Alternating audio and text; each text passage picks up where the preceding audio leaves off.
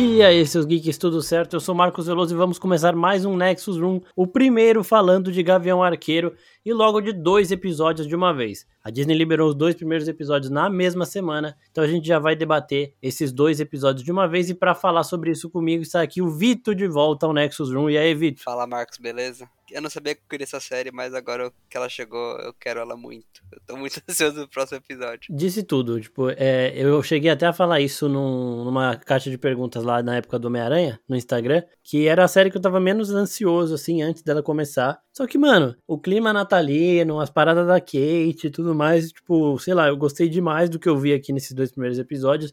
E só queria, antes de tudo, falar que a série tá com o nome errado, tá, gente?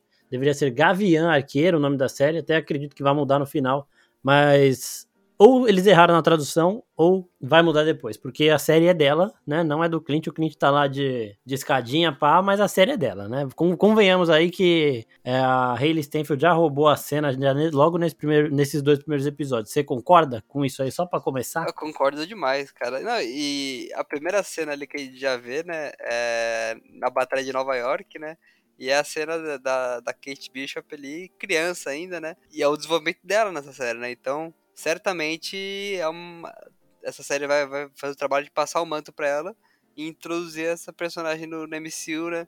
E até porque o próprio Gavião Arqueiro, ele já, já tá um pouco desgastado, né? Assim, Total, todo respeito véio. aí, né? Mas, pô, já deu, né? E tá todo mundo, os amigos dele tá vazando, né? Hora dele vazar também, pegar esse bonde aí. Mas, cara, eu gosto muito da dinâmica dos dois. Eu achei muito legal nesse começo. Então eu acho que fica perfeito, assim, pra ele passar o manto pra ela e, e, ela já entrar, sabe, com tudo ali, participando de algum filme, de, de algum, alguma coisa na sequência, né? Mas assim, é só o começo, então vamos ver para onde que a gente vai com essa série aí, né? Sim, e antes de dar sequência para isso, é bom responder duas perguntas. Primeiro, teve algum produtor de Gavião Arqueiro que falou que a série se passa dois anos depois de Ultimato. Isso tá errado, tá, gente?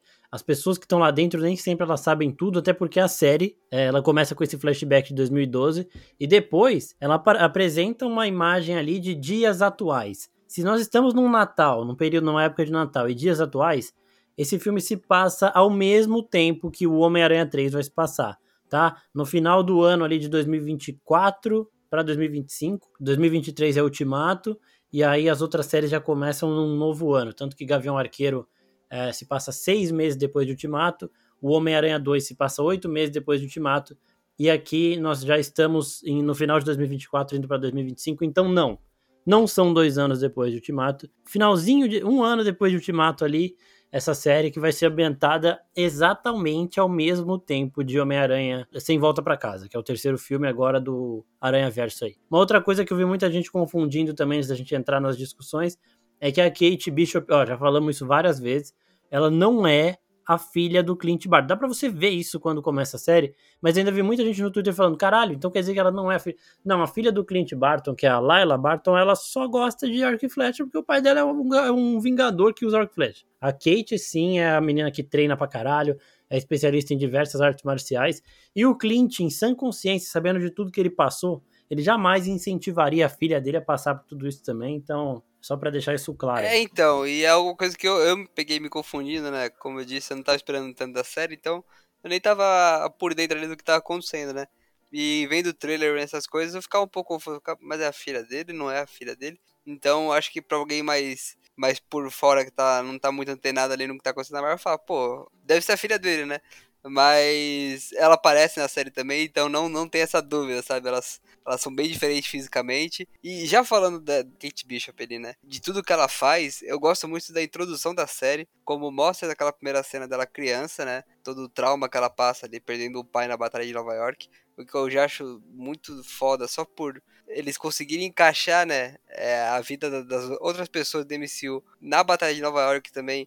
E sem ficar uma coisa forçada, sem ficar uma coisa de novo a batalha, não você entende ali os dramas, né? De alguém que tá por fora ali, alguém que não tá lutando, mas que tá sofrendo ali também, sabe? E logo quando passa dessa cena e vai mostrar pros dias, dias atuais, mostra de uma maneira muito rápida, dinâmica, ela é em, em uma animação, né, na, na, abertura da série, dela treinando, dela ganhando os prêmios dela, dela vivendo a vida dela em função de se tornar uma pessoa é, que é capaz de proteger outra, outras pessoas, né? Então. Sim, eu, pode falar. Pode, então eu, eu acho que isso encaixa bem demais para não ficar algo massivo da. De onde que ela aprendeu a lutar? De onde que ela aprendeu a tirar com arco e flecha? Vai mostrando que ao longo da vida dela ali, da infância até a, aos 20 e poucos anos que ela tem, ela foi se aprimorando nisso e de uma maneira legal, né? Que é por meio do esporte. E claro, é, isso entra no outro ponto agora que ela vai virar uma vigilante, vai virar uma super heroína. Mas eu acho muito legal como eles trabalham isso de uma maneira leve e dinâmica, sabe? Você não fica perdendo tempo com isso e você vai logo pro, pro, pro ponto que a série quer chegar, não ficar arrastado. É, eu, eu gosto dessas aberturas que a Marvel tá, tá fazendo agora. Ela fez também Viúva Negra, né? Que são aberturas que, é, de uma forma diferente, eles vão mostrando um desenvolvimento que não caberia pro filme, né? Então, isso aí eu achei foda também. E sem falar nas inspirações, né? Porque, esteticamente falando, essas aberturas elas mostram exatamente a, a fase de quadrinhos que, que a série se inspira e é lá nos quadrinhos do Gavião Arqueiro de 2012, né? Então, é, eles já mostram tudo isso desde os pôsteres e agora na, na animaçãozinha de abertura aí, achei muito foda. E, mano, isso que é da hora também, né? A gente vê desde o começo que ela quer aprender e a gente vê ela aprendendo, então quando a gente já vê ela fazendo as coisas, não é surpreendente. Teve inclusive uma das. Eu, a gente vai responder todas as perguntas que vocês mandaram no Instagram, no Telegram e tudo mais ao longo do, do episódio, mas teve uma que foi exatamente disso, quer ver? Ó? Foi da Leila Bernardes. Ela pergunta é, quais são os troféus da Kate. Bom, ela é especialista em todo tipo de artes marciais, então ali a mãe dela já fala que ela é faixa preta em alguma em algum estilo de luta. Ela é campeã nacional de esgrima, arco e flecha também. Então, todo tipo de, de arte marcial, é, de competição de arma branca, essas coisas aí que tem legalmente, né? A Kate ela deve ter ali algum desses troféus, mas todos esses troféus são ligados a essas habilidades físicas da Kate Bishop. E aí é bem interessante, né? Porque dá um contexto legal sem, sem precisar que, que a pessoa ali saiba lutar porque ela precisa lutar, né? Sem, sem que o roteiro decida isso, sabe? É uma construção do, do enredo que faz que, que ela, ela tenha a, a capacidade de de estar tá nesse mundo, né, que, que o Clint tá também, sabe? Sim, e eu gostei muito da, da Hayley Steinfeld no papel, porque, primeiro, né, a Marvel sempre, sempre quis ela. Eu nunca vi o Kevin Feige tão decidido com um casting assim, de uma pessoa que não estava conseguindo fazer parte, né, porque ela tinha muito muitos outros projetos, tal, conciliando tudo, então não dava dando tempo. Ela tinha falado que não ia fazer, não sei o que, a série às vezes é uma atrasadinha para ficar para ficar com ela e conseguiram. E aqui dá pra gente já ver nesses dois primeiros episódios que foi um, um acerto gigante, né? Porque ela passa toda aquela vibe da Kate de ao mesmo tempo que ela é multitask, que ela tá fazendo um monte de coisa ao mesmo tempo e ela não tá fazendo nada direito, tá ligado? Tipo, você vê que ela tá pensando em um monte de coisa e aí do nada ela, do, do meio de uma perseguição, ela pega um cachorro para levar para casa dela e aí ela deixa que os caras, ela, faz os caras seguirem ela, os caras descobrem o nome dela e tudo mais. É, mas ao mesmo tempo também, quando ela tem que sair na mão, ela sai na mão. E tipo, ela tenta fazer tudo de uma vez, não consegue, mas ela mesmo assim ainda tem um certo controle da situação. Ela não perde a cabeça em momento algum, não, não se desespera. Né? Então eu gostei demais disso. E é aquela parada da Kate querendo aprender, mas ao mesmo assim, é, mas ao mesmo tempo, tipo, eu consigo me virar sozinha e que a gente vê nos quadrinhos e que tá vendo aqui agora, eu gostei pra caralho. E esse tom cômico dela também é muito foda, velho. É muito foda. As horas que ela dá as tiradinhas, é, a, a, aquelas tiradas de fã dela, porque ela, tipo, é motiete do Gavião Arqueiro. Então eu achei. Sim. Eu só acho meio, meio pá assim. O Russo até chegou a comentar isso lá do 16mm. Que, porra, tem os Vingadores fudidão lá e ela vai ser fã do Gavião Arqueiro. Só que é o cara que ela viu, né? O cara que ela viu salvando ela foi o Gavião Arqueiro. Então se você tem o visual ali, se você vê alguém em ação, tende a ser. Então, tá explicado aí, mas é meio, né? Gavião Arqueiro. É aquilo, né? Tem quem gosta do Gavião Arqueiro e, querendo ou não, também ele é o mais terrestre ali, né? Ele e a Natasha Sim. são os mais possíveis de dela treinar e alcançar, né? Que foi o que ela fez ali a partir daquele momento que, que ela viu a batalha de Nova York acontecendo. E eu gosto muito, cara, da, da Hayley Stanfield, porque ela, primeiro, pelo menos nesses dois primeiros episódios, ela não teve o peso de carregar a série, sabe? De ó, vamos te dar uma série de, de origem aqui e você vai ter que carregar a série. Não, ela consegue dividir isso muito bem com o Clint e é o que você falou, sabe? A dinâmica deles, dela ser fã dele, dela é, tá desde, desde pequena ali querendo encontrar com ele, ela encontra com ele e ela vê que talvez ele não seja a melhor pessoa do mundo que, ela, que ela criou na cabeça dele. E ao mesmo tempo ela segue ele querendo, putz, não quero incomodar ele, mas eu quero falar com ele também. Ah, depois eu te ligo, viu? Ah, não vou ligar, não sei. E aí é muito boa essa dinâmica, sabe? E eu lembrei muito da dinâmica do Homem de Ferro com Homem-Aranha. Eu sei que a maioria Sim. dos fãs detesta, né? Porque, ah, não, porque ele depende de, do, do Homem de Ferro para tudo. Mas eu gosto muito da dinâmica, sabe? De, de fã, de é, do, do Tony Stark tratar o Homem-Aranha como um filho. E é o que o Clint faz aqui com, com o jeito paizão dele de, não, vem cá, deixa eu arrumar seu curativo, vem cá. E, cara, eu achei sensacional. E, e é uma dinâmica muito boa. E que a gente não fica estranhando, sabe? É, a Hayley Stephanie entrando agora. Ela, se ela tivesse que carregar a série inteira sozinha, eu acho que seria um peso a mais para ela. E, e talvez em alguns momentos ela não ficasse tão à vontade. Então, cara, eu acho que essa dinâmica que eles encontraram, pelo menos nesses dois primeiros episódios, eu achei sensacional. Pra fazer a inserção dela realmente nesse universo. E quem sabe ali no último episódio da série a gente já esteja é, vendo ela muito mais natural, muito mais inserida ali nesse mundo de Nova York, de Vingadores, e, e eu tô animado, viu? Eu vou falar isso muitas vezes. Sim, e só um, uma pontuação aqui, que quando eu vi a Hayley Stenfield com aquele terno no jantar da mãe dela, eu já queria um spin-off de John Wick com ela, tá? Só pra... Falei, caralho, cara, tá, tá pesada, tá? Tipo, tá foda.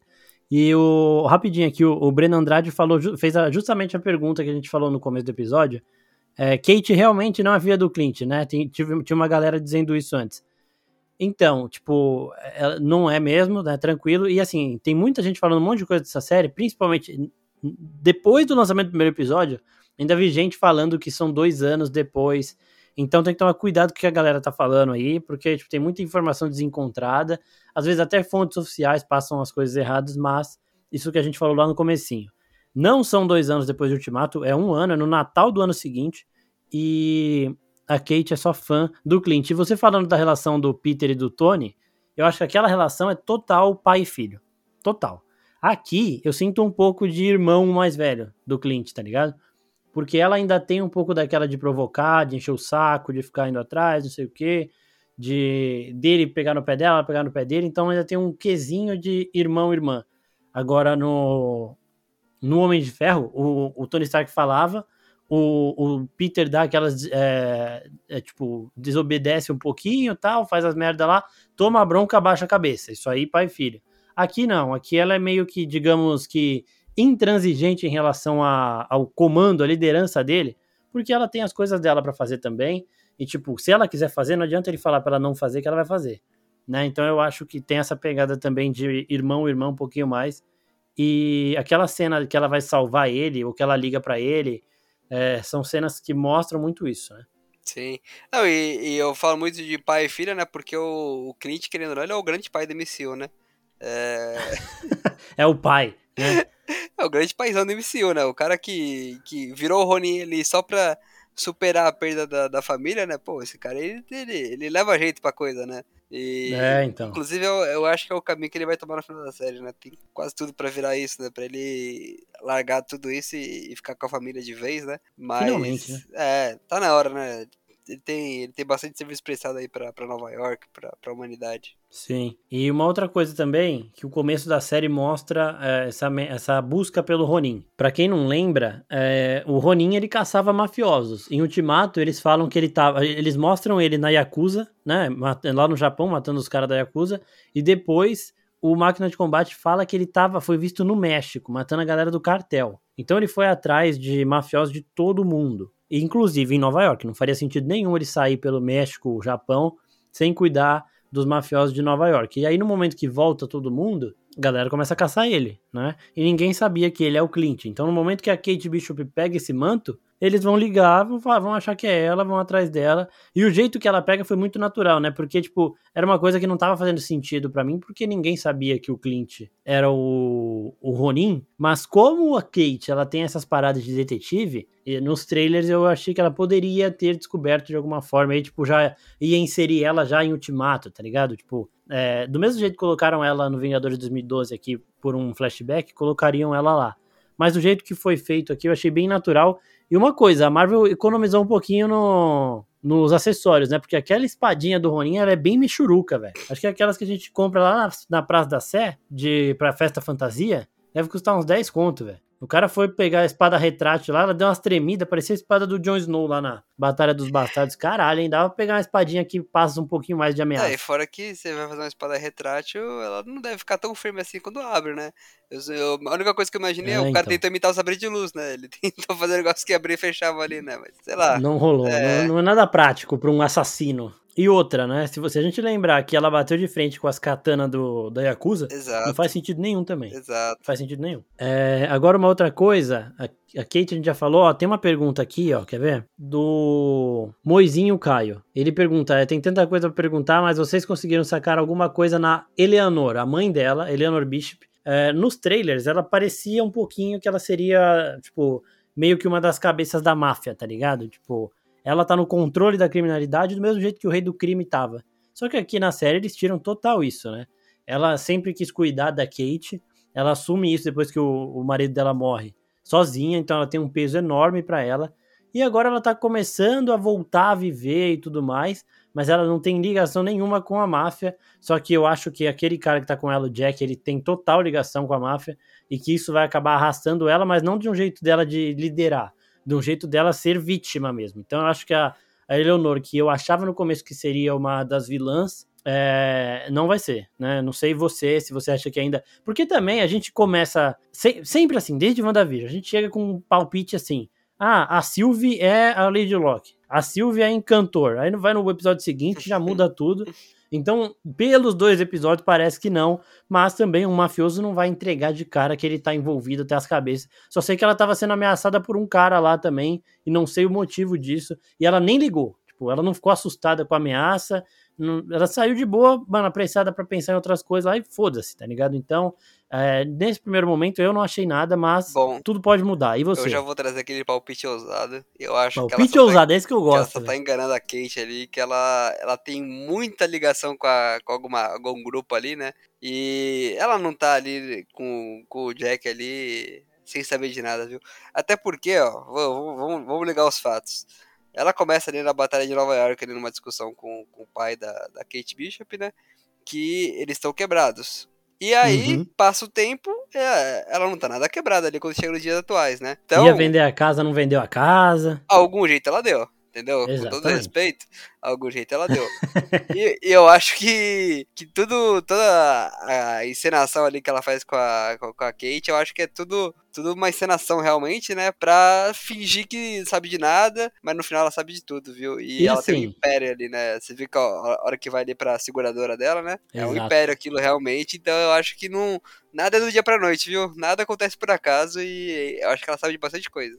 E qual o melhor jeito de você burlar e controlar a segurança é, do que ser dona de uma empresa de segurança? É, exatamente. Ela provavelmente é dona da, da maior empresa de segurança de Nova York, pelo, justamente por isso que você falou, de, da estrutura e tudo mais. E, mano, se ela quiser fazer alguma coisa que não tenha que aparecer, né? Ela sabe exatamente os lugares onde a empresa dela está instalada, então, tipo, ela tem ainda esse, essa facilidade também para transitar. E outra, eu senti nela muito essa de ah, estou sendo amada de novo, estou aqui deslumbrada com o Jack, não sei o que, não sei o que lá, é, de uma pessoa meio que aérea e empolgada com isso, que ela não demonstrou no começo. Exatamente, exatamente. Então também tem essa, esse ponto aí. Então agora o Vitor fez eu ficar um pouquinho mais papo, porque é assim também. E né? você ouviu primeiro aqui, viu? Ouvinte, você é, ouviu primeiro aqui. Vocês ouviram aqui, Vitor falando, Vitor com, com a ousadia dele, ele já acertou muita coisa, tá? Inclusive, ó, vamos lembrar aqui de Falcão Estudado Invernal, é, Mercador do Poder, né? Quem foi que falou primeiro, Vitor? Lembra aí pra nós? Né? Vocês ouviram então, primeiro aqui, viu, gente? Exatamente. Aqui... O cara vai ousando assim, chega nos bagulho. E outra coisa, né? Você não contrata a Vera Farmiga para fazer uma mãe, tipo, que não sabe o que tá fazendo, né? Eu, eu, vou só fazer uma vítima aqui nessa série. Ah, eu tô apaixonada, não sei o que, vão me pegar, a máfia vai me pegar, eu vou me ferrar. Não. Você contrata ela para fazer a mulher que tá no controle de tudo, velho. Então, Exatamente. temos pontos aí bom aí, o Moizinho Caio, porque talvez ela. E lembrando, né, nos quadrinhos, o pai da Kate Bishop, ele é um desses caras que tem os negócios ilegais em Nova York aí, e ela acaba combatendo ele. Como aqui o pai dela morreu, eu achei de primeiro momento que eles transferiram essa pro padrasto dela, mas pode ser também pra mãe dela, porque assim também, eles jogam um holofote em um lugar, a gente concentra lá, aí depois vai ver esse Jack aí, ele é um perrapado, tá ligado? É, então. Ele é um fudido, até porque nos quadrinhos ele é o espadachim, que é o mentor do Gavião Arqueiro. Ele encontra o Clint, o Clint Barton criança, ele vê potencial no Clint, ele treina o Clint é, no arco e flecha, em modalidades de luta, de espada e tudo mais. Só que ele é meio pilantra, né? Ele não tem dinheiro. Aqui na série a gente já viu que ele não tem dinheiro porque ele tava no leilão e o cara falou, mano, você não tem dinheiro para comprar isso. Ele fala, foda-se, eu quero comprar. Então ele é meio, é, tipo, é, sem noção, completo sem noção. E isso já foi mantido dos quadrinhos, então eu acho que ele pode ter muito mais disso, porque ele não é um vilãozão, ele é um vilão perrapado, que fica fazendo furtinho, quer enganar Vingadores e se fode, é, fica fazendo aliança com um vilão mais poderoso e tudo mais. Então eu acho que aqui ele pode ser algo mais, ele pode sim ser esse mafiosão que tá por trás dessa, dessa turminha da agasalho aí, mas eu, agora eu tô começando a achar que a Eleonor tem mais influência nesse submundo aí do que ele. Exatamente. É, e é, vai vir, ó, vou trazer outra, outra previsão aqui, que vai vir com uma revelação ali no, no sexto episódio, viu? Agora já tô, já tô indo muito ousado, né? Caralho, mas é o último.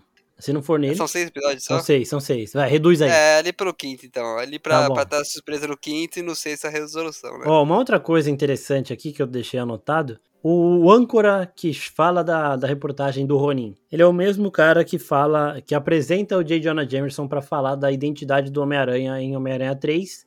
E eu vi imagens aqui dele até nas séries da Netflix do Demolidor. É, isso aí acontece já desde sempre, já tá nessa série desde sempre, mas pode ser alguma coisa, pode não ser nada. Pode ser que, tipo, ele é um âncora em todos os universos da Marvel aqui, mas ele tá em vários filmes. Ele aparece também, se eu não me engano, em. Ele aparece em mais um filme do CM aí de é, âncora de jornal. É legal porque ele é o cara que apresentou o JJJ no Homem-Aranha 2 e agora aqui ele tá comandando o jornal que fala do Rony. E você abordou um negócio legal que a Marvel vem fazendo, ela sempre fez também, né? Que são os detalhes, né? É, é o que eu falei, na, naquela primeira cena de, da batalha de Nova York, a gente vê os detalhes de quem não tá na batalha, né? Então é aquilo que. E você vê que, como eles são de, de, é, cuidadosos com os detalhes, né? Mostra, repete a cena dele pulando do prédio ali. Então, quer dizer, não é que, ah, vamos, vamos usar aquela batalha de Nova York, vamos adicionar uma cena do Clint ali, em que ele, ela viu ele sub, subindo uma escada, alguma coisa assim. Não Vamos, vamos inserir essa série de agora junto com, a, com aquela mesma cena que aconteceu em 2012, sabe? Vamos, vamos, vamos, ficar, vamos ter atenção com os detalhes e assim a gente vai inserir ainda mais esse universo, né? A gente vai expandir ainda mais esse universo. E, e, cara, o jeito que eles tratam os detalhes nessa, nessa série, pelo menos nesses dois primeiros episódios, com tiradas que você fala, ah, peguei referência. sempre volta para aquela cena do Capitão América, né? Você sempre pegando a referência da Marvel, Sim. a Marvel jogando a referência e pegando. O detalhe que tem ali do, da cena do, dele no mictório com alguém que escreveu ali, Thanos tinha razão. Então você vê também mais uma consequência isso é do, isso é foda. do do que a gente viu também em Soldado, de Falcão, é, Soldado Invernal e, e Falcão. Então, é, são esses pequenos detalhes ali que eles enriquecem, sabe? Não é alguma coisa que fica saturado, você fala, ah, não aguento mais falar do Thanos. Não, você vê ali pequeno detalhe e você fala, caramba, realmente, né? Tem, tem gente que tá agradecendo ele, tem o um musical ali agradecendo os Vingadores, mas tem gente que, ai meu Deus, eu não, eu não gosto de pessoas, eu, eu queria que metade, metade das pessoas sumissem, sabe? Então, esses pequenos detalhes que a Marvel vai, vai trazendo assim, quando ela implementa alguma coisa nova, eu acho que ela só enriquece a história. E é isso, é você trazer o, o âncora que fez ali os outros papéis do MCU e colocar ele de novo ali pra você, você que reconheceu ele, você fala, putz, gostei disso, sabe? Então esses pequenos detalhes a Marvel vai ganhando dos fãs e vai e vai tendo um produto ainda maior, sabe? Eu achei aqui, ó, o ator que faz o âncora, ele é o. Daqui a pouco eu vou falar disso que você falou da, das pichações tal, de mostrar toda essa carga que o cliente carrega, que isso é muito foda também. Ele é o Pat Kiernan, o ator. E no IMDB dele tem créditos de Homem-Aranha 2, né, como a gente já falou, Vingadores de 2012, Homem de Ferro 3, Doutor Estranho, aí tem aqui Gossip Girl, tudo mais, um monte de outras produções aqui. Demolidor também, então realmente ele é âncora de TV nessas produções da Netflix e nessas produções do CM aqui. Pat Kiernan é o nome do ator. E falando dessa carga, é muito foda, porque, tipo, a gente começa a ver que o cliente tá perdendo a audição, né? E aí, mas por que que tá perdendo a audição? Aí começa a mostrar todas as explosões que tiveram perto dele e, porra, no meio daquela galera, ele é o, o ser humano normal, tá ligado? Tipo, o, ah, o Scott Lang também é. Só que o capacete dele tampa a orelha dele. A Natasha também é, só que a Natasha é tipo. Não, e são tantas explosões que ele fala, nem sei mais, sabe? Nem lembro qual foi É, que, então. que danificou minha audição, sabe? Foram tantas. E realmente, né? Faz E sentido. a gente vê isso na época do filme também, porque em Ultimato, quando tem aquela explosão, ele dá uma sentada e ele fala, mano, tipo, ele dá uma respirada, porque ele tá tipo, meio que sufocado ali. Porque se você for ver os Vingadores restantes agora, de 2012, tem ele, o Thor, que é um deus, né? E o Hulk, que é o Hulk. Então ele é o mais vulnerável realmente. E é isso que você falou no começo do, do episódio também. A carreira dele tá chegando ao fim, então ele tem que passar esse manto e a gente já tá vendo aqui que daqui a pouco não dá mais. E isso dele ver o Thanos em todo momento e ter, depois de tudo que ele passou, perdeu a Natasha no processo, ele vê num banheiro pichado Thanos estava certo. Por mais que eu tenha feito vídeo essa semana, gente, falando que Thanos realmente estava certo, depois vocês olhem lá no canal. Tem a ver com Eternos e tudo mais, mas não, não, não defendendo ele aqui, mas falando que um anti-herói, às vezes ele tem umas motivações bem difíceis, ele tem umas decisões bem difíceis para tomar, e o Thanos tomou uma difícil decisão, sendo ele um eterno também. Mas pro Clint, ler isso, porra, é, do mesmo jeito que o Thanos achou a humanidade mal agradecida depois que ele, entre aspas, salvou os sobreviventes, o Clint olha aquilo e fala: caralho, minha melhor amiga da vida morreu pra, pra trazer esse povo de volta e eu tenho que ler um bagulho desse, tá ligado? Então é meio osso mesmo, eu gostei demais de ter esse peso também. Exato. E, mano, a gente não falou do destaque até agora da- desses dois primeiros episódios, que é o Lucky, né? O cachorrinho, o Pizza Dog. Nos quadrinhos ele, ele só tem um passado um pouquinho mais triste. Aqui ele é um cãozinho de rua que gosta de comer pizza e tudo mais que a Kate decide adotar. Mais uma vez, aquele problema de foco que ela tem, que é no meio de uma luta dela, ela pega o cachorro pra adotar. Mas ele ajudou ela, ele tava lá. E realmente não dá pra ignorar um cachorrinho, né? Então, quem tem condição de levar cachorro pra casa sempre leva. E ela fez isso, tá certa, não julgo, também faria.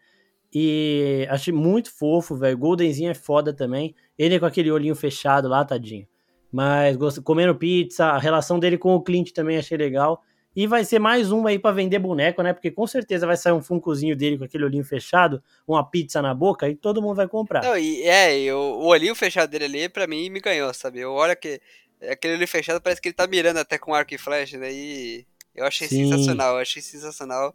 E é, o, é um cachorro, né, cara? É o cachorro. Quem, quem, quem não, não fica com o coração amolecido quando vê um cachorrinho em cena assim, é, tá, tá morto por dentro, viu? Meus pesos. Exatamente. E uma outra coisa, ó. Vamos falar agora da Tracksuit Mafia, que é aquela galera.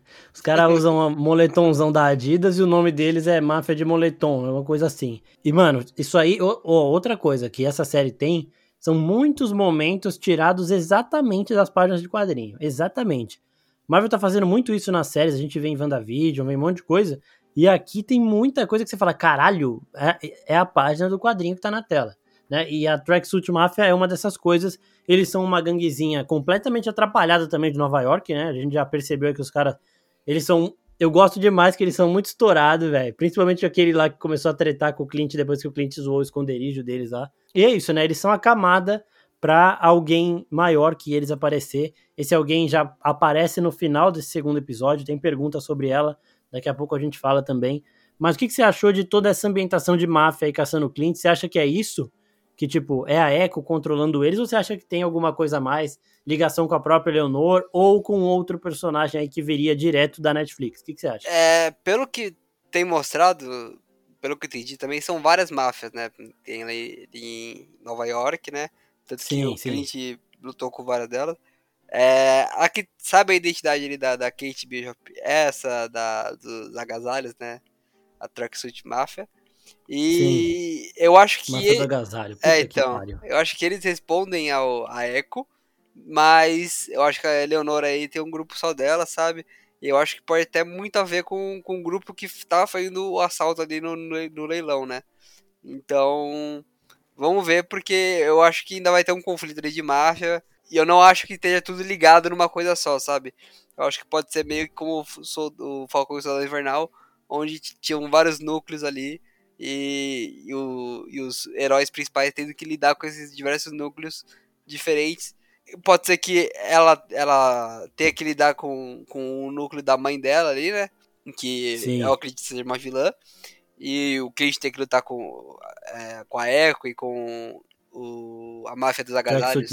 Então, É. eu acho que, que não, não, não necessariamente Então, tá tudo ligado, É sabe? uma outra coisa, rapidinho, é que o. Tem um, um ator aqui que eu acho que falaram que ele faz rebelde, sei lá, que tá aqui, que ele é dessa Tracksuit Mafia, né? Ele também parece ser um. E eu acho que são eles mesmo que fazem o, o assalto lá, né? Porque é ali que ela pega a roupa de Ronin, é ali que ela bate nos caras e é a partir dali que ela se- vira perseguida deles. Então acho que nesse primeiro momento aí, é, tipo, até agora tem eles. Mas eu não duvido não que tenha, que mostre outras máfias aí de Nova York, porque Nova York a gente já viu no próprio Demolidor mesmo, é uma porrada de máfia querendo espaço lá, de, Você achou- de gangue, Você né? achou que foram espaço. eles? Porque o cara que tira ali a máscara pra, pra ver ela, né? Quando ela tá fugindo no começo, Então, é esse ator aí que eu tô falando mesmo. é ele? Então, ele, quando o Clint se deixa ser pego, ele fala, eu quero falar com o chefe de vocês, aparece ele sentado num corrimão Ah, dentro daquele complexo, olhando, né, pro Clint. Aí sim. você tá- tá- até acha que vai ser ele, mas aí depois é um é, é a Echo. Parece eco no fundo, né? Sim. E já falando da Echo, então, gente, a Echo nos quadrinhos, ela é, tá? Por isso que a gente tá falando aqui de uma pessoa das séries da Netflix. Ela é, é adotada, né? Ela não é filha do. Ela é adotada pelo, pelo Rei do Crime, porque o pai dela trabalhava pro Rei do Crime, ele morre em, uma, em um dos assaltos, aí sei lá, alguma coisa que o Rei do Crime manda ele fazer. E aí o Rei do Crime adota ela. Ela é, é uma nativa, né, indígena, que tem que é surda e muda e ela tem a capacidade de tipo o treinador mesmo, só que a dela é mais natural, de replicar exatamente os movimentos do seu adversário em luta, porque ela aguçou tanto os outros sentidos dela que o viso, que tipo a memória fotográfica dela, a visão dela, tipo, é tudo muito aguçado, então ela consegue replicar esses movimentos de luta. Então ela é realmente muito fodona e ela começa meio que nesse lado ruim aí, uma vilãzinha, vira um pouco de anti-herói e depois ela assume o manto do Ronin, mas pro bem. E a atriz Alaqua Cox, ela também é surda e muda, então em- no mês de novembro nós tivemos duas heroínas surda e muda da Marvel, né? A Lauren Ridloff com a Macari, que é a melhor coisa que tem em Eternos, isso acho que todo mundo concorda. E aqui a Alaqua Cox, que é uma atriz estreante, ela nunca tinha feito nada, nunca tinha nem sonhado em ser atriz. Ela recebeu lá é, os papéis de casting e aceitou, foi fazer, deu certo, virou surreal, tá, tipo, até agora a gente não viu muito dela, mas eu gosto, eu gostei das entrevistas dela pra ver a empolgação dela, sabe? Tipo, que falou que nunca tinha imaginado isso e agora, mano, ela tá na Marvel, tá ligado? De uma hora pra outra ela tava vendo o Kevin Feige na frente dela. Eu quero ver ela lutando porque, na minha opinião, o treinador ele foi mal aproveitado, a treinadora, né, em Viúva Negra. Tipo, eu ainda acho que tem salvação pra essa personagem, mas eu acho que ela não mostrou os poderes no, no limite que ela poderia ter mostrado. E eu, eu confio na Echo pra isso, e confio pra caralho na Echo, porque antes dela aparecer, uma atriz que nunca tinha feito nada, a Marvel falou, ela confirmou uma série solo dela. Então, se a Marvel teve essa coragem antes de ninguém ver nada, pra mim ela vai roubar uma cena também, tipo, quase nível Kate Bishop, tá ligado? Exato. É, tem tudo pra, pra bater de frente ali também, né? Com a, com a Kate Bishop, né? Ser esse matchup aí que a, a Sim. Marvel gosta de trazer nos filmes, né? Eu tô, tô empolgado. Ela apareceu fodona nesse começo. Só com a, a cara dela ali, seja Sim. presença, né? E o cara. Mandando o cara sair, tá ligado? assim. Tipo, é. Então, tem tudo pra, pra ser uma personagem fodona, assim, B10 mesmo. E, cara, eu vou trazer aqui já, já vou puxar um assunto junto desse. Que tem uma, uma personagem aí que vai aparecer nesses últimos quatro episódios, né? Que você conhece ela muito bem, eu conheço ela muito bem, o ouvinte conhece ela muito bem, Puta que pariu, que muito é a bem, Helena bem Belova, a lembrado. Florence Pugh, que vai vir atrás do Clint Barton, e aí a coisa vai ficar, vai ficar, vai ficar, vai ficar puxada pra ele, né? Eu acho que dá pra falar isso, vai ficar mais puxado do que tá, né? E, e é o que eu falei do- dos diversos núcleos, né? Então ó, ainda tem a Helena Belova pra chegar aí, vai, a gente vai ver muita coisa. Pode ser que a própria Kate Bishop ganhe uma série na uma segunda temporada dela mesmo, assim, sabe? Porque seis episódios eu acho muito pouco pra, pra tudo que eles estão se propondo ali nesse, nessa série. viu? Eu acho assim, ó. Primeiro, é, o IMDB ele chuta, tá? Porque todos os personagens que apareceram nos dois primeiros episódios eles estão creditados como aparecem em seis episódios. Então eu acho que a Helena tá na série, mas que ela não vai aparecer nos quatro episódios, até porque é, eu acho que seria muita coisa pra dividir com o que tá rolando na série já. Então, pra mim, isso, tipo, já não, não vão ser quatro. Eu acho que depois que eles resolverem a situação, na metade do sexto episódio, pode chegar a Helena pra fazer alguma coisa e para resolver algum assunto, ou no quinto mesmo, porque acho que aí pro final do sexto ia ficar muito corrido. Mas uma coisa que eu vi no Instagram, que teve alguém que comentou, até não lembro, se você estiver ouvindo aqui, muito obrigado por esse comentário, que abriu minha mente para uma parada que eu quero ver para ontem, que é falando que a Helena e a Kate, elas vão espelhar a relação, elas vão ter a relação delas baseada na relação do Clint e da Natasha, mas com uma parada que a gente vai ver acontecendo desde o começo, tá ligado? Elas vão criar esse laço desde o início. É uma coisa que não tem nos quadrinhos, até porque nos quadrinhos a Helena é nula, né? Tipo, ela é uma cópia da. Ela é a Natasha loira, só existe clone dela também, então nada. Aqui no CM ela vai ter um peso maior, vai ter um desenvolvimento melhor. Já teve em Viúva Negra um desenvolvimento melhor.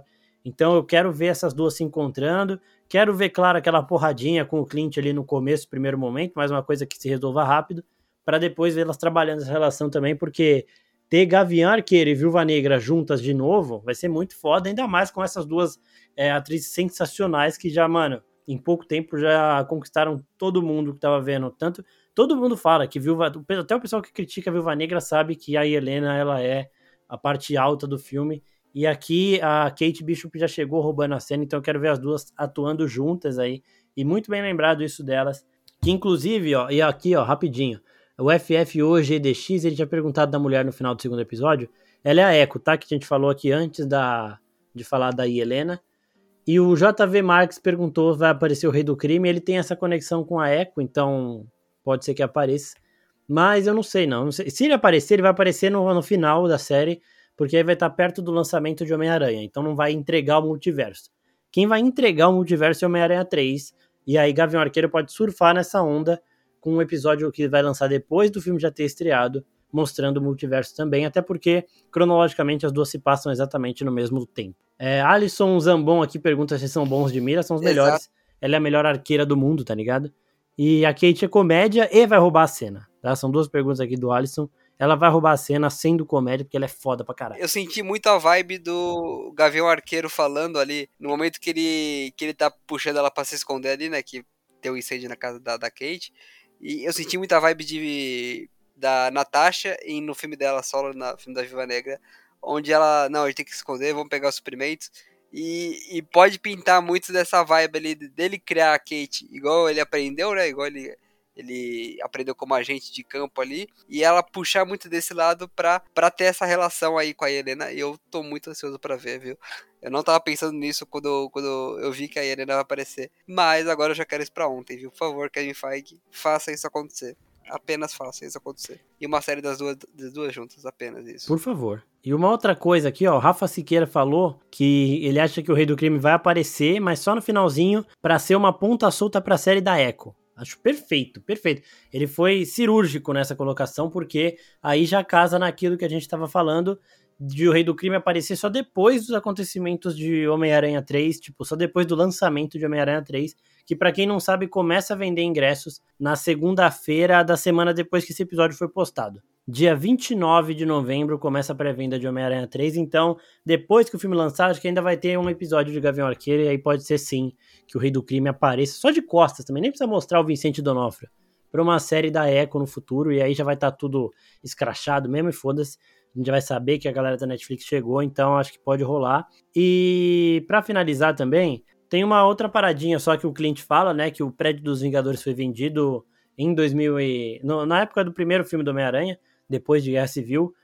E muito, te... tipo, na época a gente teorizou bastante, a gente ainda não tinha o Nexus Room para falar disso, mas eu quero saber de você. Você acha que o, a Torre dos Vingadores foi comprada para virar um edifício Baxter? Ou uma Oscorp, ou alguma coisa desse tipo? Ou vão, são, vão simplesmente esquecer? Lembrando que esse prédio já foi mostrado em Reforma em Homem-Aranha 2. Então, ele foi vendido em Homem-Aranha 1, mostrado em Reforma em Homem-Aranha 2. Então, ele tem essas fortes conexões com Homem-Aranha. Mas isso não significa que é o Oscorp, até porque é, a gente nem tem é, Norman Osborn desse universo aqui. A gente vai ter o Norman de outro universo vindo para cá. Então eu acho que tá mais para edifício Baxter do que Oscorp. E eu quero saber isso de você, Vitor, só para finalizar o episódio. Cara, eu tô muito fechado com o edifício Baxter aí. E eu acho que eles estão preparando sempre pro quarteto, então vão, vão segurar um tempo ainda. E quando vier o quarteto, vão vir com, com esse edifício aí, revelando, né? É, o, que, o, que, o que tava preparando ali, né? E eu acho que faz parte ele, deles anunciando que vai todo mundo sabendo que vai chegar o quarteto e ao mesmo tempo eles, ó, já vendeu o prédio, viu? Eles vão reforçando isso aos poucos. E, e o quarteto tá aí pra aparecer daqui a pouco, né? No filme do, da Homem-Formiga, então eu acho que já já a gente vai saber o, o, o paradeiro desse edifício. E outra coisa também, né? Eles estão. Essas referências estão nos filmes do Homem-Aranha.